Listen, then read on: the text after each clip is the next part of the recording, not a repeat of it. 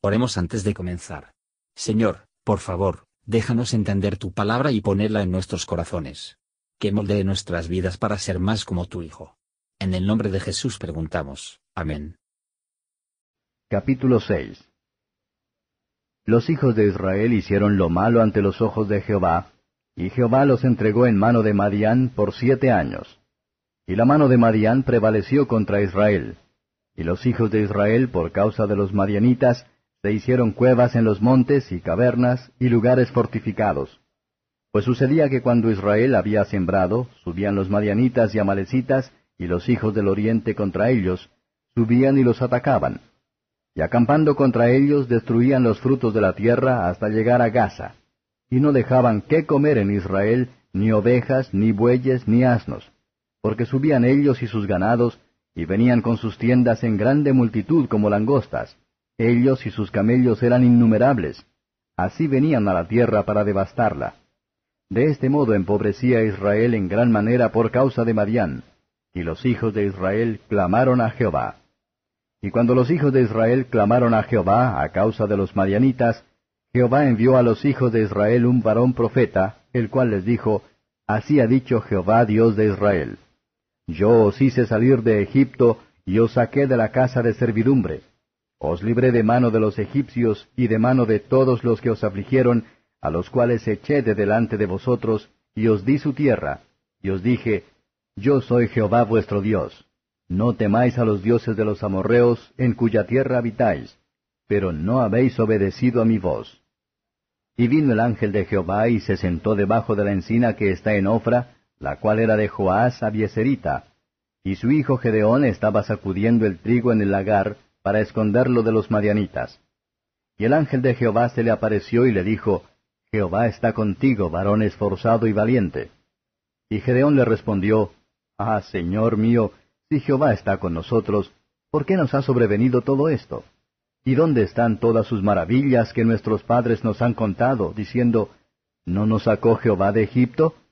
Y ahora Jehová nos ha desamparado y nos ha entregado en mano de los madianitas. Y mirándole Jehová le dijo, Ve con esta tu fuerza y salvarás a Israel de la mano de los madianitas. ¿No te envío yo? Entonces le respondió, Ah, Señor mío, ¿con qué salvaré yo a Israel? He aquí que mi familia es pobre en Manasés, y yo el menor en la casa de mi padre. Jehová le dijo, Ciertamente yo estaré contigo, y derrotarás a los madianitas como a un solo hombre. Y él respondió, yo te ruego que si he hallado gracia delante de ti, me des señal de que tú has hablado conmigo. Te ruego que no te vayas de aquí hasta que vuelva a ti, y saque mi ofrenda y la ponga delante de ti. Y él respondió, Yo esperaré hasta que vuelvas. Y entrando Gedeón preparó un cabrito y panes sin levadura de un efa de harina, y puso la carne en un canastillo y el caldo en una olla, y sacándolo se lo presentó debajo de aquella encina. Entonces el ángel de Dios le dijo, Toma la carne y los panes sin levadura, y ponlo sobre esta peña, y vierte el caldo. Y él lo hizo así. Y extendiendo el ángel de Jehová el báculo que tenía en su mano, tocó con la punta la carne y los panes sin levadura, y subió fuego de la peña, el cual consumió la carne y los panes sin levadura. Y el ángel de Jehová desapareció de su vista. Viendo entonces Gedeón que era el ángel de Jehová, dijo, Ah, Señor Jehová, que he visto al ángel de Jehová cara a cara. Pero Jehová le dijo, Paz a ti, no tengas temor, no morirás.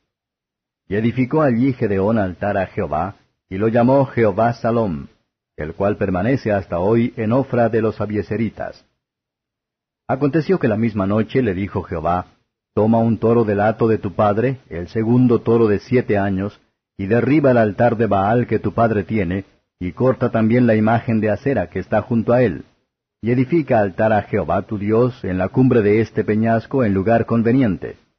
Y tomando el segundo toro, sacrifícalo en holocausto con la madera de la imagen de acera que habrás cortado. Entonces Gedeón tomó diez hombres de sus siervos, e hizo como Jehová le dijo.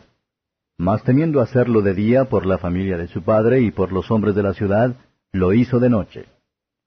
Por la mañana, cuando los de la ciudad se levantaron, he aquí que el altar de Baal estaba derribado y cortada la imagen de acera que estaba junto a él, y el segundo toro había sido ofrecido en holocausto sobre el altar edificado. Y se dijeron unos a otros, ¿quién ha hecho esto? Y buscando e inquiriendo les dijeron, Gedeón, hijo de Joás, lo ha hecho. Entonces los hombres de la ciudad dijeron a Joás, Saca a tu hijo para que muera, porque ha derribado el altar de Baal y ha cortado la imagen de acera que estaba junto a él. Y Joás respondió a todos los que estaban junto a él, ¿Contenderéis vosotros por Baal? ¿Defenderéis su causa? Cualquiera que contienda por él, que muera esta mañana. Si es un dios, contienda por sí mismo con el que derribó su altar. Aquel día Gedeón fue llamado Jerobaal, esto es, contienda Baal contra él por cuanto derribó su altar. Pero todos los madianitas y amalecitas y los del oriente se juntaron a una, y pasando acamparon en el valle de Jezreel. Entonces el Espíritu de Jehová vino sobre Gedeón, y cuando éste tocó el cuerno, los abieseritas se reunieron con él. Y envió mensajeros por todo Manasés, y ellos también se juntaron con él. Asimismo envió mensajeros a Aser, a Zabulón y a Neftalí, los cuales salieron a encontrarles.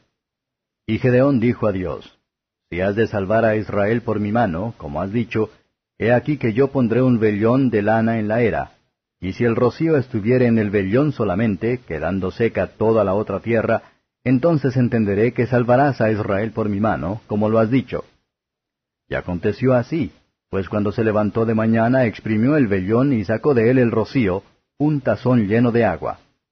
Mas Gedeón dijo a Dios, No se encienda tu ira contra mí si aún hablaré esta vez. Solamente probaré ahora otra vez con el vellón. Te ruego que solamente el vellón quede seco, y el rocío sobre la tierra. Y aquella noche lo hizo Dios así. Solo el vellón quedó seco, y en toda la tierra hubo rocío. Comentario de Matthew Henry Jueces capítulo 6. El pecado de Israel versos 1 a 6. Se renovó, y los problemas de Israel se repitieron. Que todo lo que el pecado esperara sufrir. Los israelitas se escondieron en cuevas y cavernas, tal era el efecto de una conciencia culpable sin dispirits hombres. Los invasores no dejaban comida para Israel, salvo lo que se ha tenido en las cuevas. Prepararon que por Baal con que Dios debería haber sido servido, ahora Dios envía justamente un enemigo para quitárselo a su sazón, versos 7 a 10. Ellos clamaron a Dios por un libertador, y Él les envió un profeta para enseñarles. Cuando Dios les suministre una tierra con ministros fieles, es una señal de que Él tiene la misericordia en el almacén para Él. Se los acusa de rebelión contra el Señor, tiene la intención de llevarlos al arrepentimiento. El arrepentimiento es real cuando la pecaminosidad del pecado, como la desobediencia a Dios, se lamentó sobre todo, versos 11 a 24. Gedeón era un hombre de un espíritu activo valiente, aún en la oscuridad a través de los tiempos. Él está aquí agitó para emprender algo grande. Estaba muy seguro de que el Señor estaba con él, cuando su ángel estaba con él.